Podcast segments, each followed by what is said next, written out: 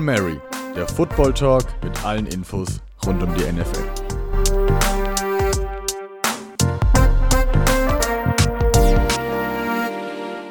Der NFL Draft.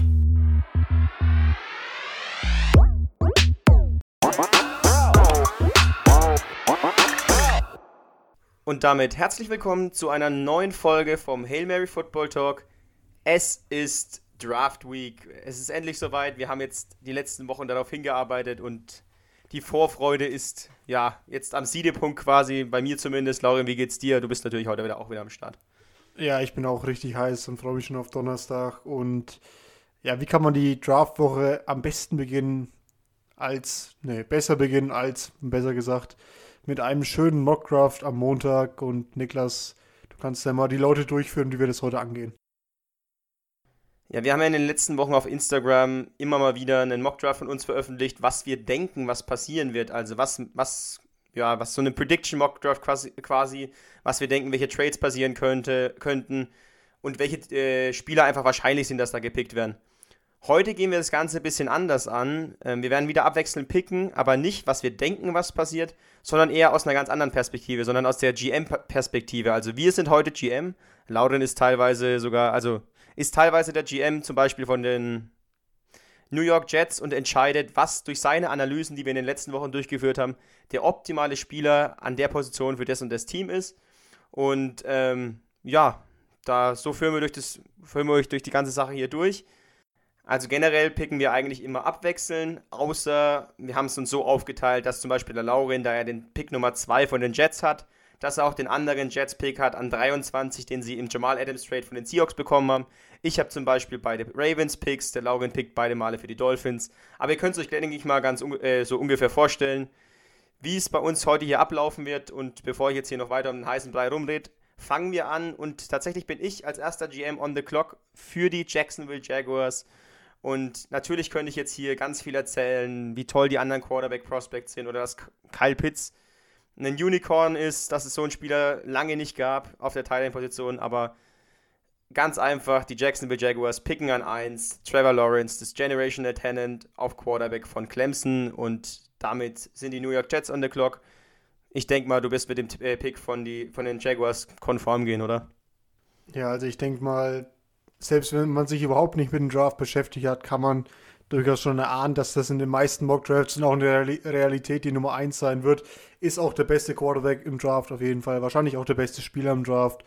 Und ja, ich glaube, da braucht man nicht lange drüber reden. Da gehe ich einfach gleich mit meinem Pick, mit dem ersten von meinen Picks quasi äh, weiter. Und das sind eben die New York Jets, die ja auch spätestens nach ihrem Trade von Sam Darnold zu den Panthers einen Quarterback brauchen, einen Starting Quarterback für die Zukunft.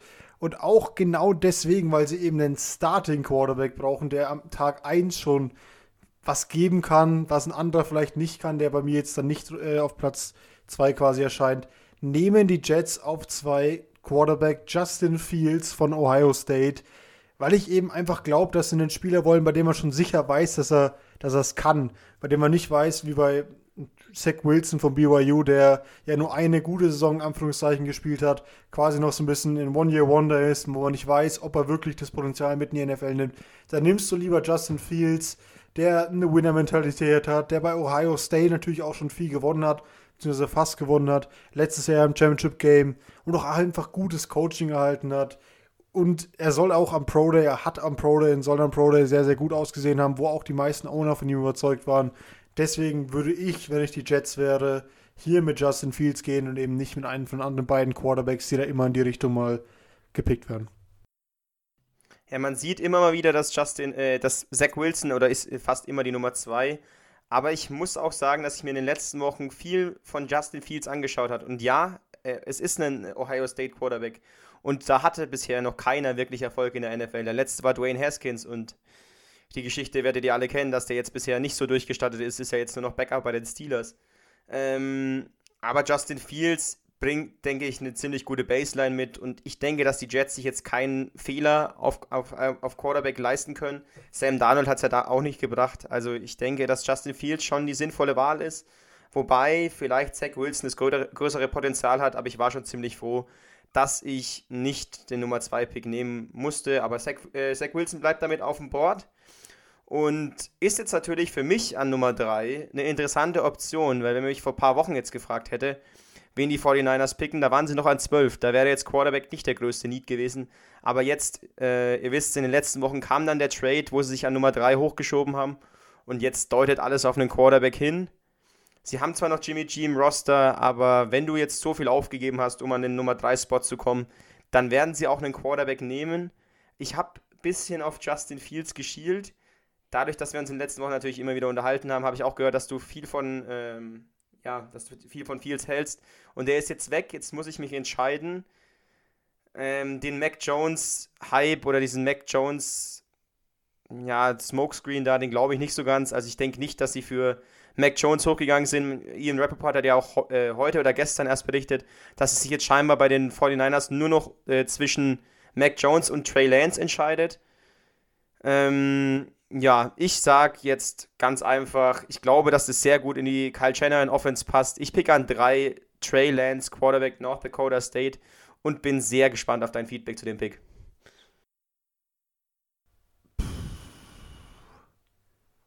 Trey Lance an der 3. Ich bin überrascht, muss ich ganz ehrlich sagen. Ich dachte, du wirst dich für Zach Wilson entscheiden. Aber ich verstehe deinen Punkt, dass du sagst, ähm, es wurde in letzter Zeit immer so ein bisschen drüber geredet, dass es zwischen Trey Lance und Mac Jones entscheidet, aber ich weiß nicht, ob wir wirklich Zach Wilson so weit nach unten fallen lassen sollten. Ich finde es ja gut, dass es deine eigene Entscheidung ist, das merken wir einfach heute. Das ist schon mal gut, dass wir uns da bei den Quarterback so quasi unterscheiden. Ich hätte da wahrscheinlich Zach Wilson genommen an der 3. Bin jetzt aber gespannt, wie das unseren kompletten Draft verändert ich glaube, also Trey Lance hat auch beim Pro Day, muss man sagen, einen Wahnsinnseindruck hinterlassen.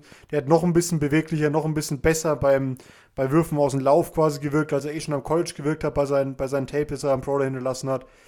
Und die 49ers wollten ja auch einen Quarterback, der sie nicht mehr einschränkt, wurde ja öfter transportiert, dass eben Kyle Shanahan gesagt hat, er will einen Quarterback, mit dem er arbeiten kann, der Offense, der auch mal scramble kann, der, der mal Rollout-Pässe spielen kann, was eben mit Jimmy G nicht der Fall ist. Deswegen sehe ich auch auf jeden Fall da ähm, Trey Lance deutlich wahrscheinlicher als Mac Jones, weil das ja auch ein Pocket-Pass-Quarterback ist, der da nicht so viel rumscrammeln würde. Ja, finde ich auf jeden Fall eine spannende Wahl von dir an drei und wird ähm, meine Wahl dann auf vier beeinflussen, wenn du jetzt dazu nichts mehr sagen willst. Ja, ich denke, dass einfach bei den 49ers die Situation so ist wie bei kaum einem Team. Du hast Jimmy G noch im Roster, du kannst Trey Lance entwickeln. Und so sehr ich das Ceiling von Zach Wilson mag, ich denke, dass beide, Trey Lance und Zach Wilson, ein gewisses Bastpotenzial haben. Aber ich glaube, dass Shanahan so eine Run-First mit äh, Offense da jetzt installieren will und Trey Lance ist einfach wie gemacht dafür.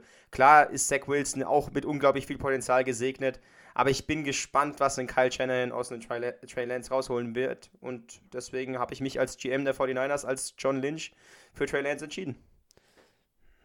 John Lynch nimmt J Trey Lance und jetzt bin ich gespannt, was ich mit den Atlanta Falcons nehme.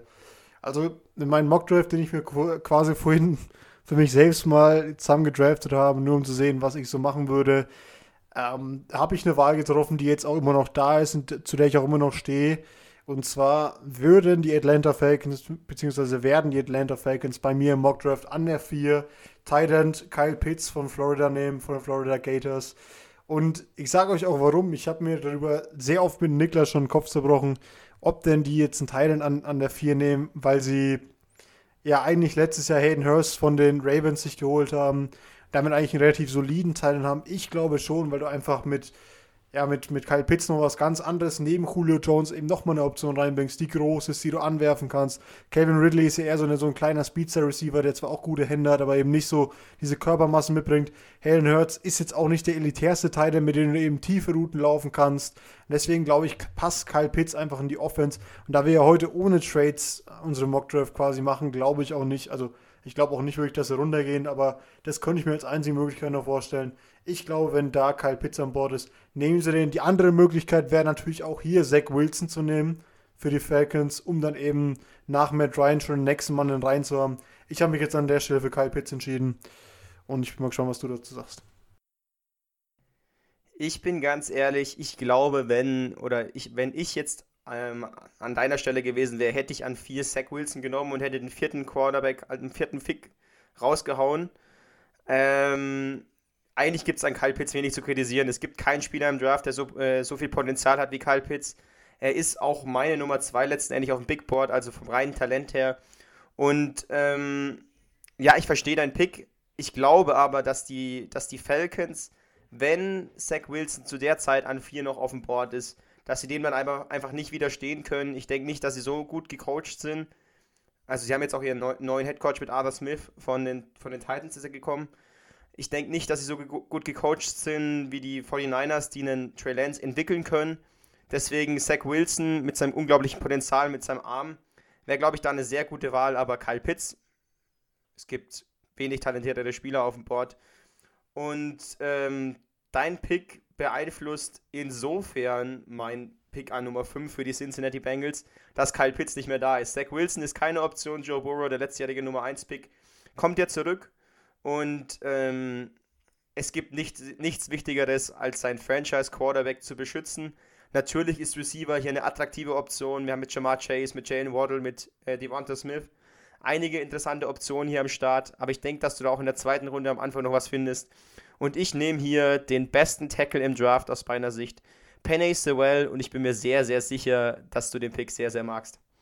Ja, habe ich in meinem Mockdraft auch genauso gemacht. Ist für mich mit Abstand der beste Tackle im Draft. Ich kam ja bei der O-Line-Folge quasi in Schwärmen bei Penny Sewell.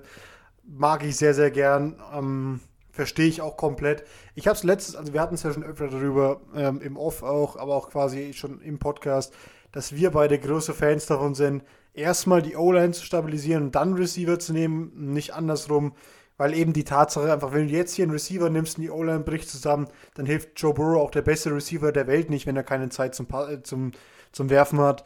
Deswegen glaube ich auch einfach, dass du jetzt da die O-Line verstärkst. Und auch in der zweiten Runde wird noch der ein oder andere gute, talentierte Receiver da sein. Aber mit dem Penny Sewell kaufst du dir auf jeden Fall Zeit und das ist das Wichtigste. Joe Burrow wurde ja letztes Jahr sehr, sehr oft gesackt dafür, dass er nicht so viele Spiele gemacht hat als Sada, bis er sich verletzt hat. Und du kannst dir nicht noch eine Verletzung von Joe Burrow, von deinem ewigen Franchise-Quarterback, wie du es dir hoffst, wahrscheinlich ähm, erlauben, weil du eben auch gesehen hast, dass er sehr, sehr, dass er gut performen kann, dass er ein gutes Jahr hat als, äh, als Rookie. Und deswegen glaube ich auch, dass sie da auf jeden Fall mit O-Line gehen werden und dann auch mit Penny Sewell logischerweise. So, dann muss ich sagen, hat sich mein Pick 6 dadurch noch gar nicht verändert bis jetzt. Die Dolphins haben ja quasi so einen, einen Trade gemacht, wo sie eigentlich am Ende nicht verlieren konnten. Sie haben ja sich ähm, Pick, den, den Pick von den Niners eben, also haben quasi mit den Niners ihren Pick getradet und dann eben noch was, um noch einen Pick von Niners mitzunehmen. Und dazu natürlich auch ähm, sind sie noch hochgegangen von 12 auf 6 dann wieder. Haben ja mit den Eagles getauscht. Und jetzt sind sie eben in der Situation, wo sie einen First-Round-Pick gewonnen haben, aber trotzdem noch das bekommen, was sie wollen. Wahrscheinlich Jamar Chase, Receiver LSU, den ich da picken würde, wenn ich die Dolphins wäre. Tour braucht noch so eine richtige Waffe, dass er zeigen kann, er kann es mit dem klaren Nummer 1 Receiver Klar hat er in den letzten Jahren auch immer gute Receiver gehabt. Ich denke da zum Beispiel an Devonta Parker oder Preston Williams. Aber so eine klare Nummer 1, wo du von Anfang an sagst, das ist deine Nummer 1, das ist dein Top-Receiver, den hat er eben nicht gehabt. Die Dolphins haben auch gesagt, sie vertrauen der Tour. Deswegen glaube ich auch nicht, dass sie da, selbst wenn Zach Wilson da ist, doch mit Zach Wilson gehen. Ich glaube, sie nehmen der Receiver Jamar Chase von LSU an der 6. Also ich würde es auch so machen, das ist ja vor allem, was es heute geht. Es ist ja auch der Nummer 1 Receiver auf dem Board, also klar, ich würde da wahrscheinlich mit einem anderen gehen und ich glaube auch, dass die Alabama Connection bei den Dolphins eine große Rolle spielt. Tour hat ja, kommt ja von Alabama. Wir haben zwei gute Alabama Receiver im Draft, die ähm, ja bestimmt oder wo sich Tour bestimmt drüber freuen würde. Aber Jamar Chase äh, ist der beste Possession Receiver im Draft. Kann man nicht kritisieren. Wäre jetzt nicht meine Nummer 1 gewesen. Mein Nummer 1 Receiver ist immer noch Jalen Waddle. Aber ja, wenn die Dolphins sich äh, Jamar Chase holen, wird keiner böse sein aus der Fanbase, denke ich mal. Ein Team, das auch auf jeden Fall Receiver needy ist, sind die, äh, ja, die Detroit Lions an Position 7 und da darf ich jetzt GM spielen. Aber die Lions haben ja nicht nur Needs auf äh, Receiver, also man könnte immer noch in die O-Line schauen, die ein bisschen wackelig ist. Denn Kyle Pitts, wenn er da noch da gewesen wäre, hätte ich mich wahrscheinlich auch für ihn entschieden weil er für mich dann das größte Talent gewesen wäre. Er ist nicht mehr da. Jetzt ist Zach Wilson noch da, aber man zahlt nächstes Jahr Jared Goff. Ja, die Lions sieht für mich nächstes, sehen für mich nächstes Jahr nach einem Über Übergangsjahr aus.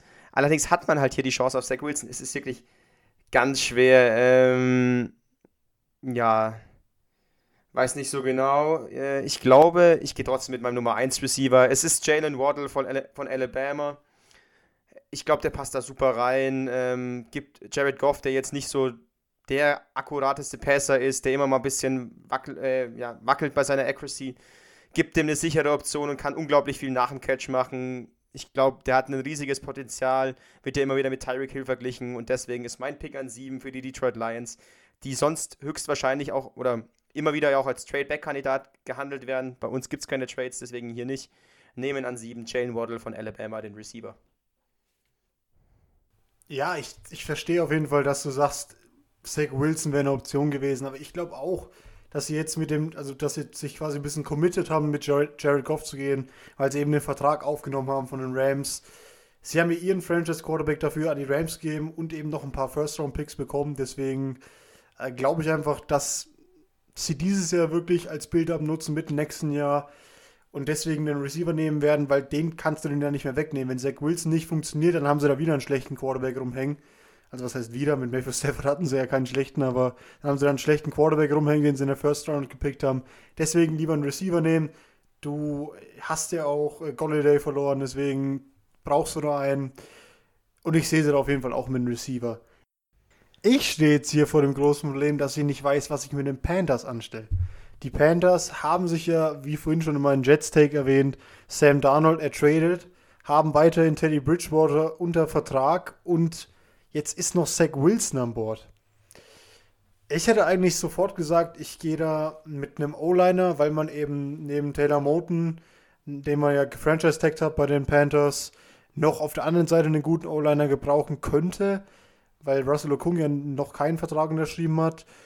Da glaube ich einfach, dass sie vielleicht sich jetzt doch Zach Wilson nicht entgehen lassen würden. Ich würde wahrscheinlich doch mit, ja doch, ich glaube auf 8 müssen wir Zach Wilson jetzt zum Board nehmen ich nehme Zach Wilson vom BYU jetzt zu den Panthers und sag, geh da mit dem Aufbau. Du hast jetzt Darnold unterschrieben, wenn der nicht funktioniert, funktioniert er nicht. Du hast noch Bridgewater, wenn es gar nicht klappt, den du auch noch einen Vertrag zahlst.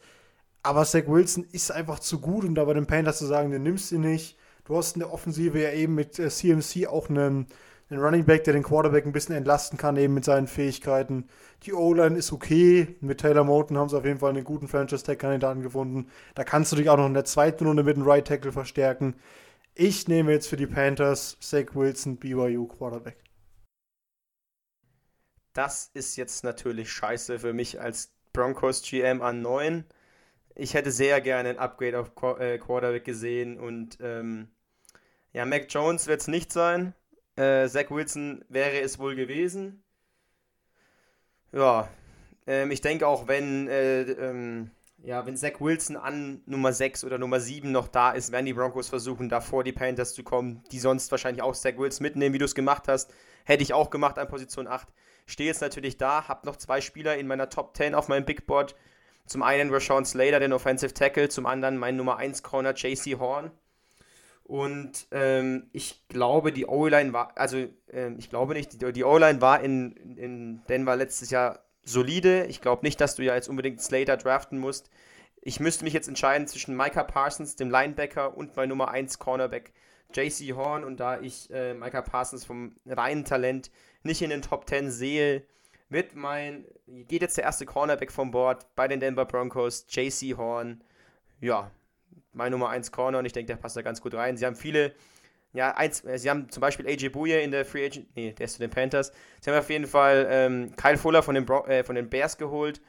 Der sollte eine, eine, Verstärkung sein, aber das sind viele kurzfristige Sachen dabei. Ich denke, dass der da ganz gut reinpasst, äh, JC Horn, deswegen mein Pick zu den Broncos. Und das Schöne ist, dass du ja JC Horn als Nummer 1 Cornerback siehst. So kann ich einfach bei Pick 10 gleich weitermachen mit meinem Nummer 1 Cornerback für die Dallas Cowboys. Patrick Sertain von Alabama passt da natürlich sehr gut rein, ist ein guter Fit für die Cowboys. Das ist ja auch schon eigentlich in jedem Mockdraft ungefähr so genommen, dass die Cowboys da einen 10 Patrick Sertain nehmen. Deswegen tue ich mir da mal gar nicht schwer mit dem Pick und bin relativ froh, dass du vorher JC Horn genommen hast, dass ich mir jetzt nicht Gedanken machen müsste, was ich sonst für den Cowboys gemacht hätte. Ja, jetzt bin ich ja Nummer 11 dran mit den New York Giants, mit meinen New York Giants. Ähm, mein absoluter Lieblingsspieler für die, für die Giants an 11 wäre Jalen Waddle, der ist jetzt schon äh, ein Stück weg. Den habe ich selber zu den Lions geschickt. Jetzt gibt es hier verschiedene Optionen. Man liest oft Cornerback, sehe ich nicht. Jetzt, wo man mit James Bradbury letztes Jahr sein Nummer 1 Corner gefunden hat, man hat ähm, Adoree Jackson jetzt teuer geholt in der Free Agency, kann ich mir nicht vorstellen, dass man da jetzt einen hohen Pick in den, äh, in den Cornerback investiert. Receiver, ja, für Waddle hätte ich es gemacht, aber Devonta Smith sehe ich da jetzt nicht. Dafür hast du Golladay und ähm, Golladay geholt, John Ross geholt, hast mit Sterling Shepard, mit Dante Pettis, mit ähm, Darius Slayton da genug Spieler zur Verfügung. Jane Waddle hätte noch was Neues reingebracht. Sehe ich mit Devonta Smith einfach nicht. Jetzt darf ich mich entscheiden zwischen Micah Parsons, dem Linebacker, und Rashawn Slater, dem O-Liner. Ich denke, wegen seiner Flexibilität gefällt mir hier einfach äh, Rashawn Slater hier zu gut.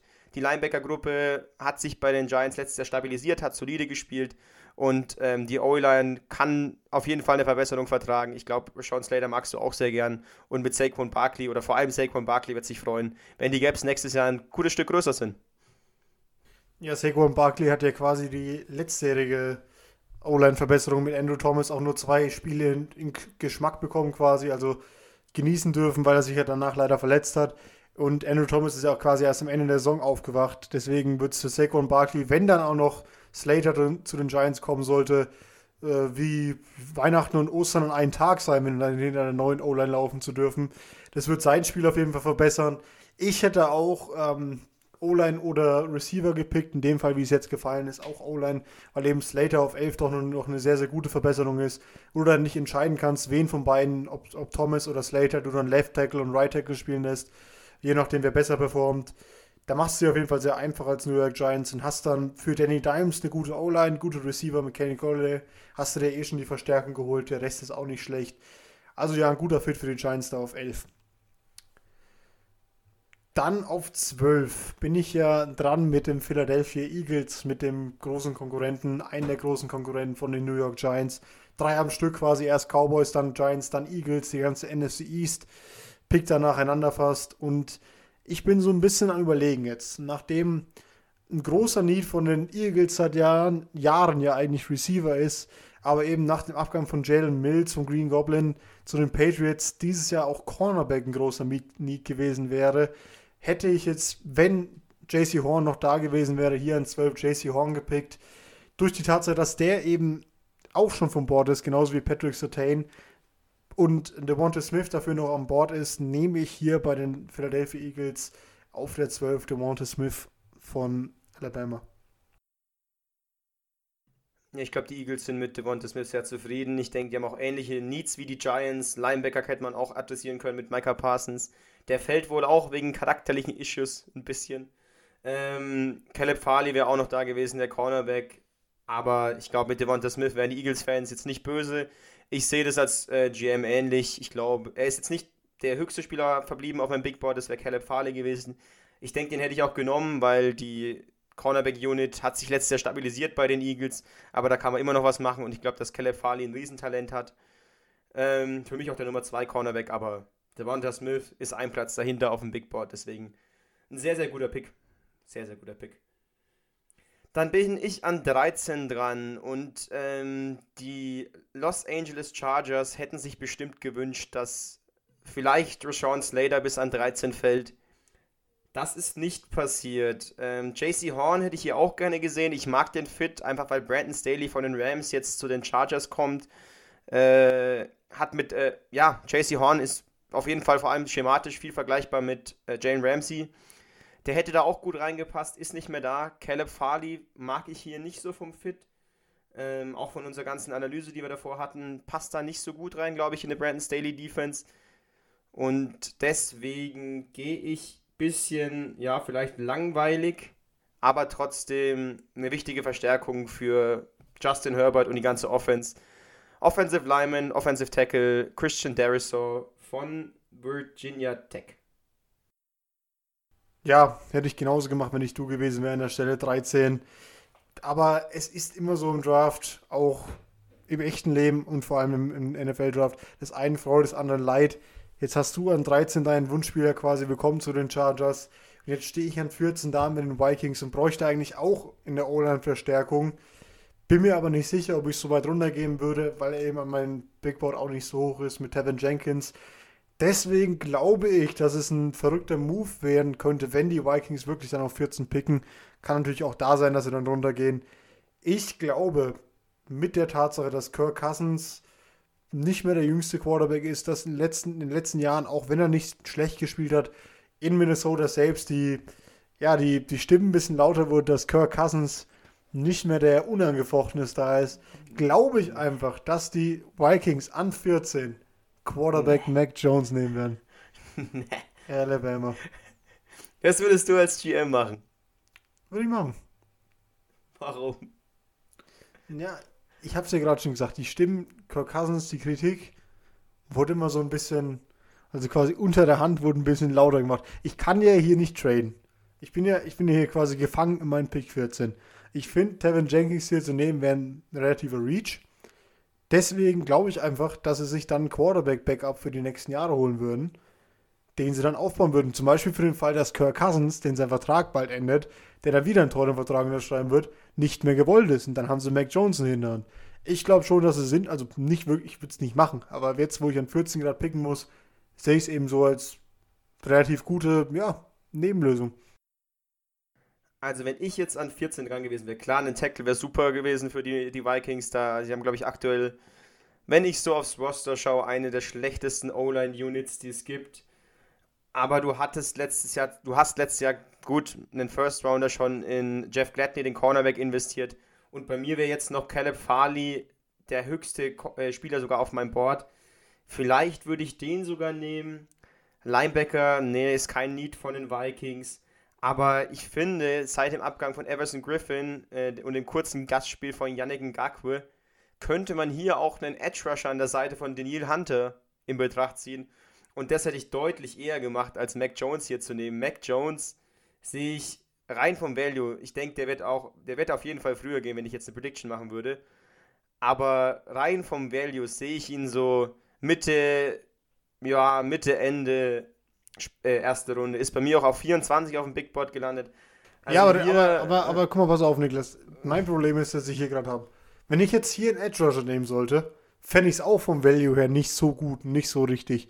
Weißt du, was ich meine? Und ich glaube einfach, dass die, dass die Vikings dann, wenn ich hier nicht, ich gehe davon aus, dass wenn sie an 14, dass es der Fall sein sollte, dass an 14 nicht mehr der Tackle da ist, den sie wollen, dass sie runtertraden werden.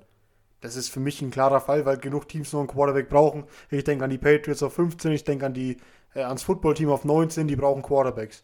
Wenn die einen Quarterback unbedingt wollen, dann nehmen sie den da, dann gehen sie hoch für die Vikings.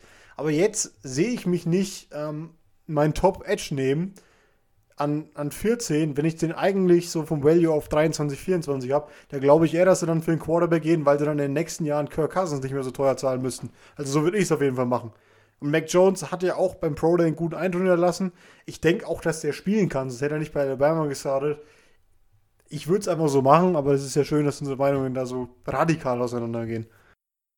Ne, dann haben wir ja die Edge Rusher völlig anders gegradet. Also meine Edge Rusher kommen an 17, 18 und 19. Ojulari, Phillips und Pay. Also da hätte ich auf jeden Fall einen eher von denen genommen als bei Nummer 24 Mac Jones. Ich verstehe schon deinen Punkt, dass man jetzt hinter Kirk Cousins einen aufbauen kann und ja, äh, der Pro Day von Mac Jones war in Ordnung, aber im Vergleich zu den ganzen Top 4 Quarterbacks, da kommt er aus meiner Sicht auch nicht im Ansatz ran. Äh, sah sein Pro Day mit dem, vielleicht erinnerst du dich an den einen überworfenen Ball auf den Receiver, äh, nicht so toll aus. Und auch Kellen Mond, der höchstwahrscheinlich nicht in der ersten Runde gehen würde, wird, hatte einen sehr, sehr guten Pro Day, sagt man zumindest. Also ich hätte das auf keinen Fall gemacht, ich verstehe es. Vielleicht, ja, weiß ich nicht, ob ich jetzt ein bisschen sauer bin, weil mein, äh, ich jetzt an Nummer 15 für die Patriots picken muss. Ob ich da Mac Jones genommen hätte, weiß ich nicht, aber ist jetzt auf jeden Fall keine Option mehr. Und ähm, ist jetzt eingeloggt dein Pick, Mac Jones, äh, zu den Vikings und die Patriots sind jetzt on the clock. Und äh, ja, Micah Parsons ist noch da. Aber auch äh, Jeremiah Owusu Kamaroa, der andere Linebacker, der mir in der, in der Defense von den Patriots sehr gut gefallen würde. Aber es gibt ja immer wieder das Gerücht, dass die Patriots Stephon Gilmore wegtraden wollen. Und mein höchster Spieler verblieben auf dem Board ist ein Cornerback, ist mein Nummer 11 Spieler auf dem Big Board. Es ist Caleb Farley, der Cornerback von Virginia Tech. Und nach Darius Source ist der zweite Virginia Tech Spieler, der geht zu den Patriots.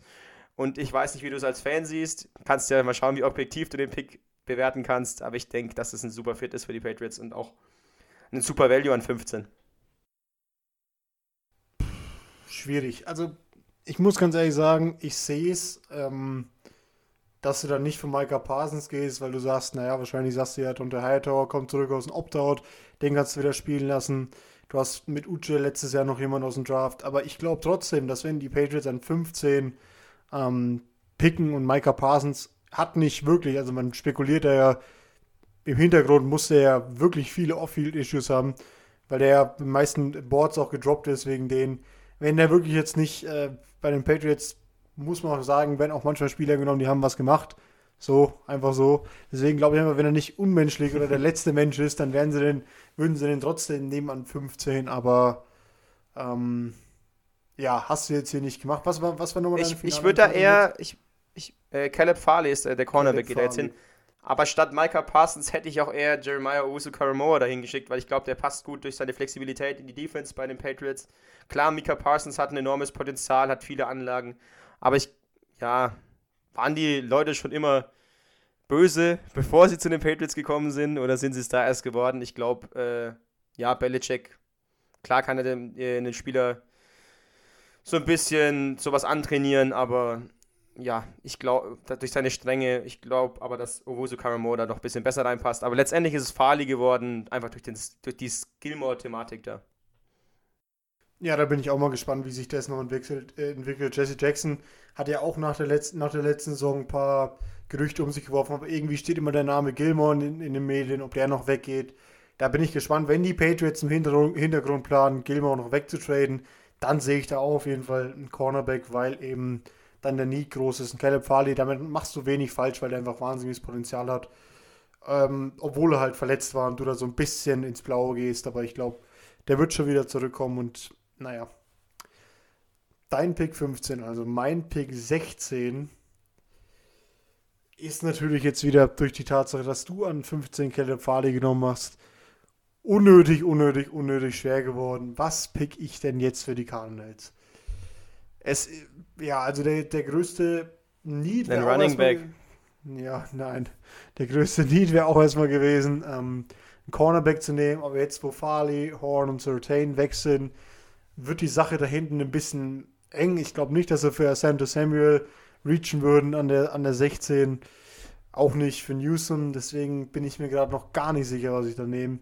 Und ich hoffe, du kannst die Zeit, wo ich überlege, noch ein bisschen mit spannenden Fakten zu den Cardinals überbrücken. Ja, du bist GM der Cardinals. Also es ist ja immer nicht die Frage, was du jetzt äh, machen, was sie machen würden, sondern welcher Spieler ist auf deinem Board so hoch, dass man den an 16 nehmen kann. Ich, also, wenn Micah Parsons, die haben letztes Jahr Isaiah Simmons gedraftet, der ist jetzt da keine Option. Äh, Orozo Karamore, der nächste Linebacker, ist auch, ist auch eher ein flexibler.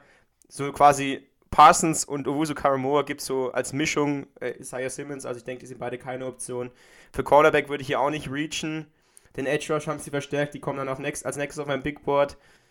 Ja, ist schon schwierig jetzt für die Karten, jetzt muss ich sagen. Sie haben ja jetzt auch noch James Conner geholt, aber ich bin gespannt, was du hier jetzt anstellst.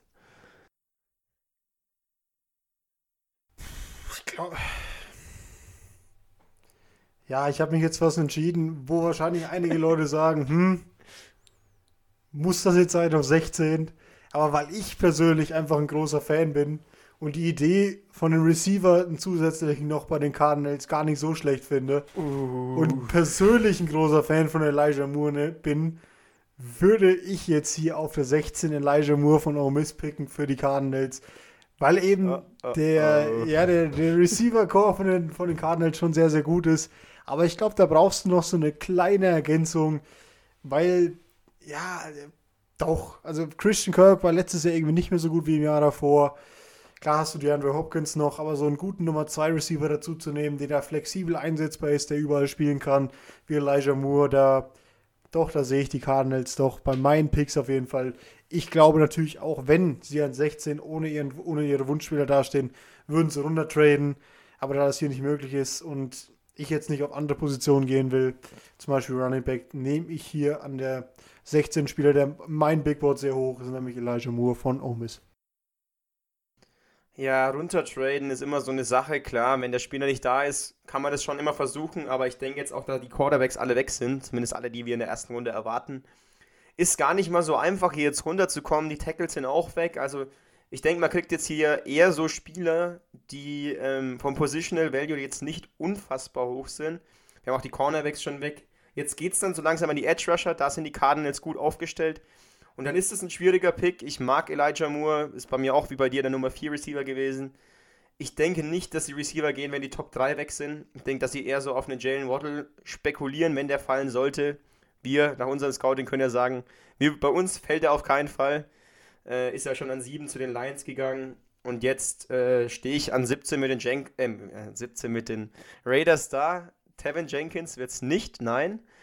Wir als Raiders haben zwar letztes Jahr äh, Corey Littleton und Nick Kwiatkowski auf Linebacker geholt, aber es ist ziemlich in die Hose gegangen. Littleton hat nicht mehr an seine glorreichen Tage, oder letztes Jahr überhaupt nicht, an seine glor glorreichen Tage aus Los Angeles Zeiten, also bei den Rams, an, ja, da anknüpfen können und deswegen, ich glaube, ein Spieler, der gut zu den, zu den, Raiders passt, enorm hoch vom Positional, äh, nee, ein guter Value jetzt an 17, Micah Parsons, der Linebacker von Penn State.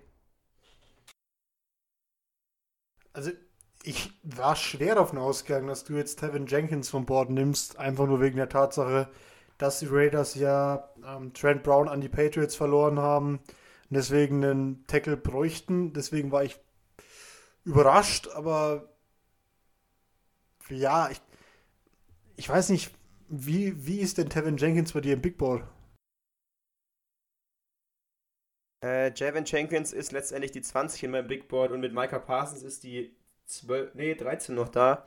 Und da hat bei mir alles gepasst. Linebacker Need, äh, der Spieler, das Potenzial und ich denke auch ein Spieler, der Mike Mayock mag, auch, Grund, auch aufgrund auch seines Potenzials. Ich denke, da, da sehen sie viele Anlagen, viele Tools und wollen daraus was formen. Ich glaube auch John, äh, John Gruden gefällt der Spieler und der Fit gefällt mir eigentlich ganz gut nach Las Vegas. Gut, ja. Ja, okay. Gehe ich, geh ich mit dir mit. Erlaube ich dir. Werde ich hier kein Veto einlegen, auch wenn es sowas nicht gibt, weil sonst hättest du bestimmt schon mal meinen Mac Jones ein Veto eingelegt. Ähm, ich bin jetzt hier auf der 18 mit den Miami Dolphins dran zum zweiten Mal. Ja, quasi auf 6 den Receiver Need gestillt. Jetzt könnte man den Running Back Need angehen. Ich glaube aber tatsächlich persönlich, was ich jetzt doch machen würde, nachdem ich mich eigentlich vorhin in meinem anderen Mockdraft für einen Running Back entschieden habe, glaube ich, dass die, ja, dass die Dolphins dann noch, noch einen neuen Need quasi aufmachen. Und zwar einen Edge Rusher, den sie noch bräuchten. Ich glaube auch nicht, also ich würde persönlich denken, dass sie vielleicht eher mit Jalen Phillips im Draft gehen würden, weil er eben von Miami aus Miami kommt. Aber persönlich würde ich eher Aziz Ojolari von Georgia nehmen an der 18 zu den Dolphins weil ich einfach finde, dass, er das der, dass es der beste Edge ist, nachdem ich mich in meiner, ähm, ja, quasi mein, in das, im Scouting doch erst für QD Pay entschieden habe, aber in letzter Zeit einfach nochmal einige Videos von Aziz Ojulari gesehen habe, mich dann nochmal umentschieden habe an mein Big Board und ihn da höher gerankt habe, glaube ich, also würde ich persönlich für die Dolphins hier Aziz Ojulari von Georgia picken. Ich weiß gar nicht, ähm, bin mir, bin mir, also mit Dolphins habe ich mich jetzt tatsächlich auch wegen den Draftpicks nicht beschäftigt, ob, jetzt, ob die jetzt eine 3-4 oder eine 4-3 spielen. Ojulari passt für mich perfekt in eine 3-4, einfach wo er teilweise auch Outside Linebacker spielen kann, wo er ein bisschen Platz bekommt. Weiß ich jetzt nicht, ob das da passt, ähm, aber ich mag den Spieler, ist ja bei mir auch von Anfang an Nummer 1 äh, Edge Rusher gewesen der Klasse, deswegen an, ja, an, sieb, äh, an 18 so, zu den Dolphins ein sehr, sehr guter Pick aus meiner Sicht.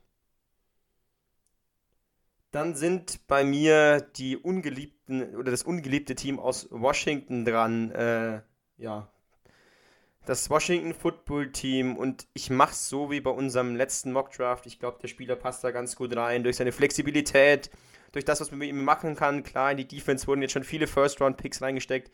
Man erinnert sich an Chase Young, Montez Sweat, Jonathan Allen, De'Aaron Payne. Aber wenn jetzt so ein Spieler noch auf dem Board ist, ist mein höchster Spieler verblieben auf dem Big Board, ist eine Need bei, der, bei Washington. Der Linebacker Jeremiah Owusu Karamoa von Notre Dame passt da für mich super rein. Hätte ich auch genauso gemacht, habe ich auch wieder gemacht und wir haben es schon im, im letzten Mockdraft quasi gehabt, einen 2.0er. Sehe ich exakt genauso, dass es immer einfach der größte Need ist vom Footballteam in der Defense.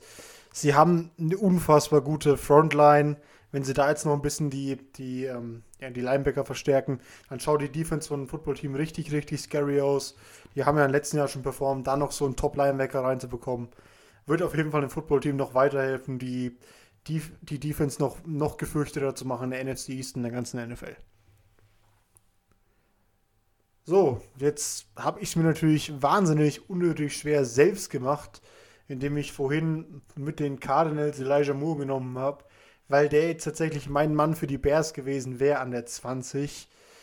Puh, jetzt bin ich mir wieder nicht sicher, was ich für die Bears denn noch anstellen kann. Ja, die Bears sind defense-technisch ja immer gut aufgestellt. Linebacker haben sie ja Rocco und Smith einen guten Mann geholt, Khalil, also geholt aus dem Draft vor zwei Jahren, Khalil Mack. Die ganze Defense-Line an sich gut.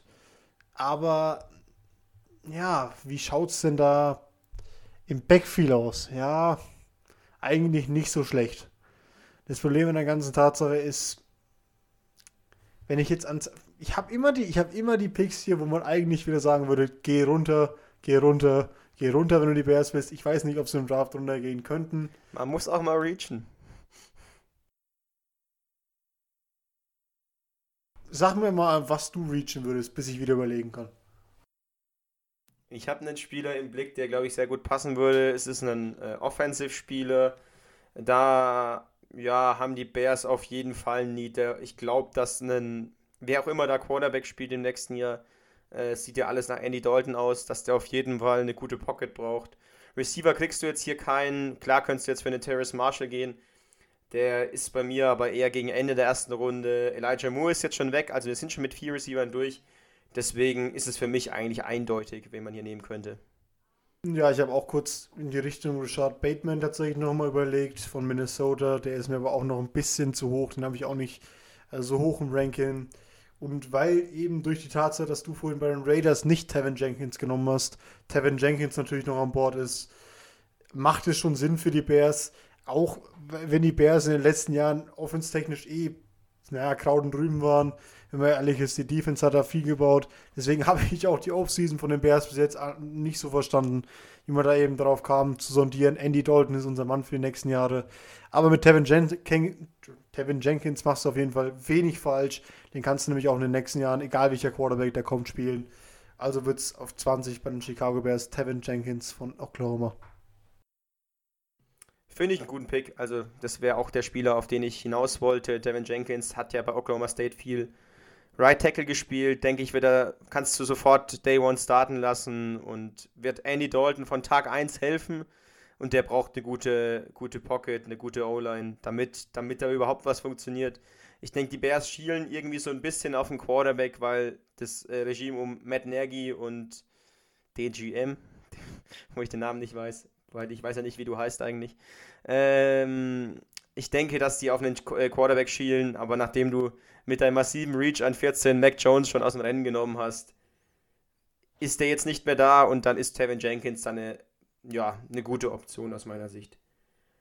Ähm, Ryan, jetzt bin ich an. Ryan Pace ist es übrigens. Ryan Pace, ja. Ryan Pace. Okay, dann hast du einen guten Job gemacht als Ryan Pace. Und wir kommen zu Pick 21. Ähm, die Indianapolis Colts. Ich sehe hier kein Receiver mehr, weil einfach keiner von den Top 3 mehr da ist. Elijah Moore ist auch schon weg. Ähm, und gehe höchstwahrscheinlich in die Defense. Tevin Jenkins wäre vielleicht eine Option gewesen. Anthony Costanzo hat erst seine Karriere beendet. Aber ich glaube, da werden die, da werden die Colts was auf dem Free Agent Markt noch machen nach dem Draft. Denn Russell Okung ist ja zum Beispiel noch Free Agent. André Villanueva ist auch noch Free Agent. Scheint zwar, dass er jetzt mit den, mit den bei den Ravens unterschreibt, nachdem da Orlando Brown weggetradet wurde. Aber der ist auch noch auf dem Markt, also ich denke, da sind noch ein paar Veterans verfügbar. Deswegen gehe ich bei den Colts in die Defense. Da hat mir Aziz Ojulari eigentlich schon ein paar, hat mich da angelacht. der ist weg und deswegen, ja, ich, klar, mein Nummer 2, ja, mein Nummer 2 Edge Rusher ist noch da. Ich hätte, habe jetzt zwischen Quiddy Pay und Jalen Phillips überlegt, aber es wird ähm, wieder, glaube ich, äh, wie im Mockdraft Nummer 2, Jalen Phillips, der Fit gefällt mir ganz gut, klar. Du hast die, die Injury Concerns, aber ich denke, dass einfach das Prospect an sich hier zu verlockend ist und ähm, wenn er das verletzungstechnisch in den Griff bekommt, ist er vielleicht der beste, vielleicht klar der beste Edge Rusher der Klasse. So, 22 Tennessee Titans. Ich habe mir da was aufgeschrieben vorhin, von dem ich eigentlich selbst nicht ganz überzeugt bin, aber doch, doch, ich bin davon schon überzeugt. Nachdem Corey Davis ja gegangen ist von den Titans, haben sie jetzt so einen kleinen Need of Receiver. Und ich glaube, einen kleinen Need trifft es eigentlich nicht. Ich glaube, sie brauchen eher einen relativ, großen, einen relativ großen Receiver wieder. Da werden sie sich nach Minnesota umgucken und auf der 22 Receiver Rashad Bateman nehmen. Ja, weil ich einfach glaube, dass sie wieder so einen ähnlichen Receiver wie Corey Davis noch paaren wollen mit AJ Brown und Humphreys, den, ähm, ja, den sie natürlich auch noch haben. Deswegen glaube ich einfach, dass sie da durch den Receiver gehen werden und dann Richard Bateman von Minnesota nehmen. Ja, für viele mag das kein Reach sein mit Richard Bateman, aber mich hat es einfach nicht überzeugt, was ich von ihm gesehen habe. Der ist oft höher, der ist oft der Nummer 4 Receiver der Klasse. Ähm, bei mir ist er nur die Nummer 7 und ist auch nur die 32 in meinem Big Board. Da wäre es mir an 22 schon zu hoch, wenn die Titans dafür für ihn gehen würden. Ähm, ich hätte hier, hier, hier mir vielleicht sogar Cornerback überlegt. Greg Newsom wäre eine interessante Option gewesen. Aber ja, Rashad Bateman ist mir einfach zu hoch an dem Punkt. Aber ich bin in dem Fall nicht der GM und der muss sich dafür verteidigen. Und äh, nachdem du gerade GM der Titans warst, bist du jetzt wieder GM der Jets, die mit ihrem ersten Pick Justin Fields genommen haben. Ja, und die Jets, für die läuft es eigentlich relativ gut. Die haben nämlich meiner Meinung nach auch noch einen großen Need in der Defense. Auf der anderen Seite des Balles haben jetzt vorne ihr Need gestopft mit Justin Fields. In der Defense haben sie einen Need auf Edge.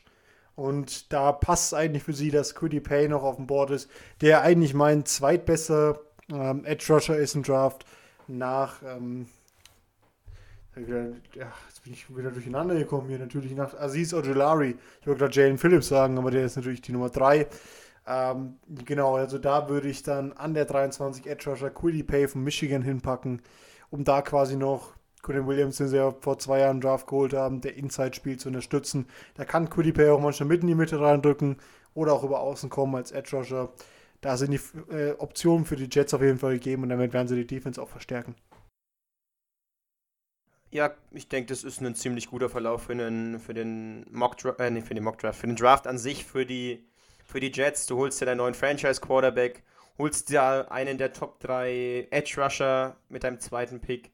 Ähm, ich denke, es wird auch Robert Suller sehr, sehr wichtig sein, auch im Draft das für die, für die, ja, für die Defense zu tun. Ich weiß nicht, ob ich jetzt mit Quiddy Pay gegangen wäre. Elijah Vera Tucker, der Offensive Lineman, hätte mir auch noch ganz gut gefallen. Ich denke, in der O-Line kannst du auch noch was machen neben ähm, deinem, deinem Guy, wie heißt er, Mikai Beckton, genau. Aber ja, Quiddy Pay da an Nummer 23 zu den Jets. Ist jetzt kein Stil, aber ich denke, der passt da ganz gut rein. Ja, Mekai Beckton hat einfach Arme für zwei O-Liner. Da musste kein Draft in der frühen Runde. Der, der spielt Tackle und Guard gleichzeitig. Ja, Spaß beiseite. Natürlich ein kleiner Mike-Guy von mir. Ähm, aber ich denke auch, dass sie noch in der O-Line was in Runde 2 machen. Sie haben ja da auch wieder einen relativ frühen Pick. Deswegen denke ich einfach, dass sie da nur ein zweites angehen. Jetzt noch Quiddy Pay vom Board nehmen, wenn er noch da ist. Dann 24 bin ich zum dritten Mal am Stück dran, weil es ja wieder eine gerade Zahl ist. Die Pittsburgh Steelers, die jetzt hier sogar in meinem Draftboard einen relativ guten Fang da quasi machen, haben jetzt ja auch noch Connor verloren, haben also gerade eigentlich gar keinen wirklich namhaften Running Back im, in ihrem Team und werden dann 24. Ja, du staunst. Da werden sie nämlich nehmen Travis Etienne von Clemson, Running Back, haben dann quasi ihren Star Running Back in der ersten Runde. Der fällt auch noch relativ tief. Sonst hätte ich mir Jamonte Williams noch aufgeschrieben von North Carolina. Den müssen sie jetzt aber nicht nehmen, weil mein Nummer 1 Running Back noch auf dem Board ist. Und ja, da bin ich eigentlich relativ zufrieden mit. Du schüttelst mir den Kopf, aber das ist mir egal. Du weißt doch, Positional Value und Running Backs, die nimmt man nicht mehr so hoch, außer sie heißen Saquon Barkley. Wollte ich gerade sagen, Saquon Barkley, Nick Chubb, ich glaube, damit wurden. Ja, Nick Chubb war ein Zweitrunden-Pick und damit wäre ich völlig d'accord. Wenn die, den, wenn die äh, Travis Etienne am Anfang der zweiten Runde geht, bin ich damit völlig d'accord. Ist auch mein Nummer 1 Running Back, aber 24 ist mir für Travis Etienne doch zu hoch. Dafür hat er noch seine Limitierungen, er bringt zwar viel mit, aber er ist lang nicht so äh, komplett wie ein First Round äh, Running Back aus meiner Sicht sein sollte. Ja, gut, da hast du deine Meinung, du bist jetzt in der 25 dran. Ja, die 25 ist ein easy Ding. Also, äh, na, wobei gar nicht mal so easy. Wir haben es ja oft gemacht und man liest es immer wieder an 25 die Jacksonville Jaguars. Nehmen, nehmen Safety Trevor Murray. So einfach will ich es mir allerdings nicht machen, denn ich glaube, ja, Safety, gut. Ähm, es ist der Beste der Klasse, aber für mich ist es vom reinen Value eigentlich kein First-Round-Safety. Ist zwar das Komplettpaket, er ist der beste Safety der Klasse, aber ich habe es auch schon in der Safety-Folge gesagt, dass ähm, Trevor Murray für mich, wenn dann ganz spät in der ersten Runde gehen sollte, klar, wir sind schon an 25, aber für mich ist es noch ein Tick zu hoch, deswegen gehe ich mit ähm, meinem höchsten verbliebenen Spieler, Elijah Vera Tucker, schütze deinen Franchise-Quarterback. Trevor Lawrence, von dem willst du noch lange was haben und Elijah Vera Tucker kann sowohl auf Guard als auch auf Tackle eine sofortige Verstärkung sein. Deswegen gefällt mir der Fit zu den Jaguars sehr, sehr gut. Ja, das ist immer dein Ding, dass du eher Richtung Offense guckst. Ich muss ganz ehrlich sagen, die Jacksonville Jaguars Defense war letztes Jahr in Teilen wirklich so schlecht. Also da haben nicht mal die, nicht mal die etablierten Spieler um Miles Jack und Co. haben da performt. Da hätte ich jetzt dieses Jahr schon den Safety eher hingedraftet in Runde 1 mit Tevin Morgan. Aber ja, ich, ich sag wie es ist. Es ist dein, es ist dein Pick auf 25, du bist der GM. Es ist doch, es ist doch dein Spruch, protect your investments. Ja, das ist absolut mein Spruch, aber mh, hm, ich dachte jetzt, du gehst da vielleicht für die Defense. Die Jaguars, auch die natürlich mit einem hohen Pick in Runde 3 das, in Runde 2. Vielleicht kriegen sie da noch Terry Murray zurück. Ähm, ja, bin ich gespannt. Mal gucken. In jedem Fall, gut, du gehst da mit Elijah Vera Tucker auf der 25. Übrigens, ich habe gerade nochmal recherchiert. Nicht Nick Chubb war natürlich der andere First Round Running Back, den ich meinte, sondern Ezekiel Elliott. Also quasi die, die halbe NFC East besteht, besteht aus ja First Round Running schlimmer. der den dritthöchsten äh, Rush pro, ähm, Yards pro Rush-Schnitt aller Zeiten, glaube ich, im Running Back bis jetzt hat in seiner Karriere. Also auch kein so schlechter Mann, glaube ich. Natürlich in einer sehr guten. Was, bitte? Und bestimmt auch viele Fumbles. Ja, wahrscheinlich genauso viele Fumbles wie Yards pro Game. Aber natürlich auch in einer guten O-Line. Ich will jetzt auch gar nicht mit dir darüber diskutieren. Das ist nämlich mein Pick gewesen. So, 26. Apropos mein Pick. Cleveland Browns. Mache ich es mir einfach. Mache ich es nämlich genauso, wie wir es auch in unserem 2.0 Draft hatten weil der Fit mir einfach sehr gut gefallen hat. Eine Inside-Verstärkung zu einem, ja, zu einer starken Outside, die sie mit Miles Garrett schon haben. Kommt jetzt noch Christian Barmore, Defensive Tackle von Alabama, der mir auf dem Tape sehr, sehr gut gefallen hat. Der dir, glaube ich, auf dem Tape auch sehr, sehr gut gefallen hat. Und bei uns beiden immer relativ tief in Draft reinrutscht, bei anderen Mock-Drafts immer weiter oben genommen wird. Aber ich sehe noch einfach nicht so hoch im Value und glaube ich auch nicht, dass Defensive Tackle bei vielen Teams Need ist die da oben picken. Deswegen glaube ich, dass der zu den Browns durchrutscht. Und die Browns werden ihn gerne nehmen, die ja mit John Johnson dieses Jahr schon einen guten Safety dazu geholt haben. Jetzt dann mit Christian Barmer noch die Defensive Interior Line verstärken und dann einfach eine gute Defense haben werden. Ja, finde ich einen guten Pick. Äh, ist jetzt nicht mehr Nummer 1 Defensive Tackle, ähm, aber passt für mich ungefähr in die Range. Äh, mein Nummer 1 Tackle ist Levi Onwusurike, immer noch. Aber passt da gut rein, also keine Frage. Christian Barmore, ich glaube, dass sie Clowny teilweise häufiger Inside aufstellen werden oder wollen, als man es vielleicht denkt. Also wenn jetzt ein, ein Edge Rusher durchrutschen würde zu den, ja, ja, zu den Browns, weiß ich nicht, ob sie dem widerstehen können. Äh, Aziz Ojulari wird da auch immer wieder genannt. Er ist jetzt nicht mehr da und äh, das finde ich auch gar nicht mal so toll, dass er nicht mehr da ist weil den hätte ich gern mit meinem nächsten Pick mit den Baltimore Ravens genommen. Das ist der erste von zwei. Ich habe ja vorhin den Orlando Brown Trade zu den Chiefs angesprochen. Dafür gab es einen First-Round-Pick und zwar den an Nummer 31. Aber jetzt erstmal zum 27er-Pick. Ähm, ja. Ich hätte sehr gerne einen Edge Rusher gehabt. Aber ich glaube, dass äh, kaum eine Defense so flexibel ist wie die, wie die Ravens Defense Und ich habe noch einen Spieler auf dem Board, der immer mal wieder auch bei den Edge Rushern sogar gelistet wurde, weil er viele Snaps auch als Edge Rusher gespielt hat. Die Ravens haben mit Matthew Judon, mit äh, Yannick Ngakwe zwei ihrer Edge Rusher verloren. Und ähm, vielleicht können sie was mit Savin Collins, Linebacker von Tulsa, anstellen. Also hoffe ich mal. Können wir natürlich, weil ich bin der GM. Äh, John Harbour kriegt den Spieler und dann hat er damit was zu machen. Ja, ist wieder mal gar kein Fit für mich, muss ich ehrlich sagen, weil eben ja, die Ravens letztes Jahr mit Patrick Queen ja schon First-Round-Linebacker genommen haben, den sie, den sie qua Inside nutzen, aber ich glaube auch nicht, dass Savin Collins jetzt dieser reine Outside-Linebacker, den die Ravens im 3-4-System ähm, bräuchten, spielen kann, weil er eben nicht nur der Rushing-Linebacker ist, der dann im 3-4 eben wäre, sondern auch mit Covern, also mit Covern kann und vor allem gut in Covern ist und dem Blitz aus Linebacker-Zone, wie wir schon unsere äh, Linebacker-Prediction aufgeschrieben haben deswegen finde ich es nicht den perfekten Fit, aber wenn du ich sehe auf jeden Fall deinen dein Need. Klar, dass die Ravens sich da vor allem ähm, ja, auf der Outside von der Defensive Line, also äh, bei den Edge Rushern verstärken müssen und äh, wollen. Und das haben sie jetzt bei dir eben so getan. Du siehst den dann eben vor allem als Rusher. Da hätte ich ihn nicht so hoch genommen, aber wie gesagt, dein Pick, deine Ravens, und du hast ja noch einen zweiten Pick bei den Ravens, wo du dann eben noch einen anderen Need stoppen kannst. Ich muss ganz ehrlich sagen, auf der 28 ist auch so ein kleiner My Guy wieder von mir, den ich jetzt dann dazu nehmen werde.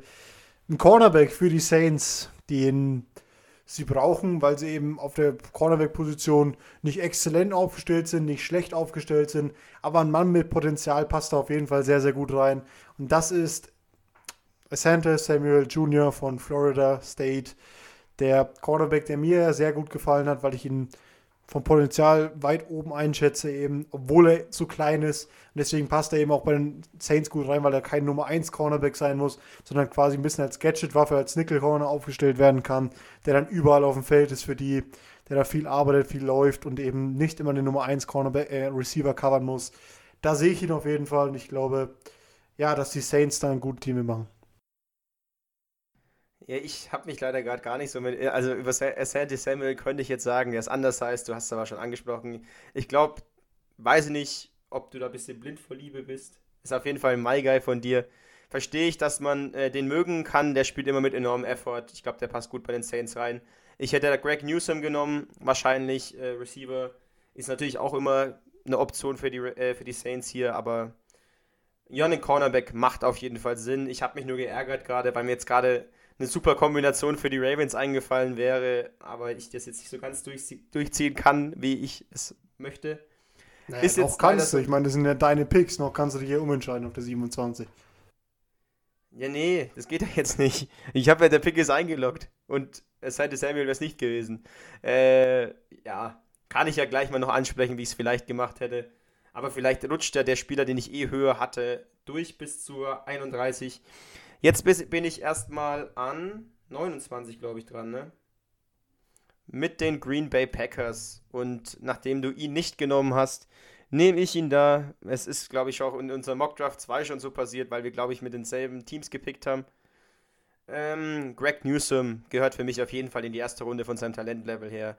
Ich habe ihn sogar für, äh, oder eine ganz, äh, drei, vier Plätze vor Asante Samuel.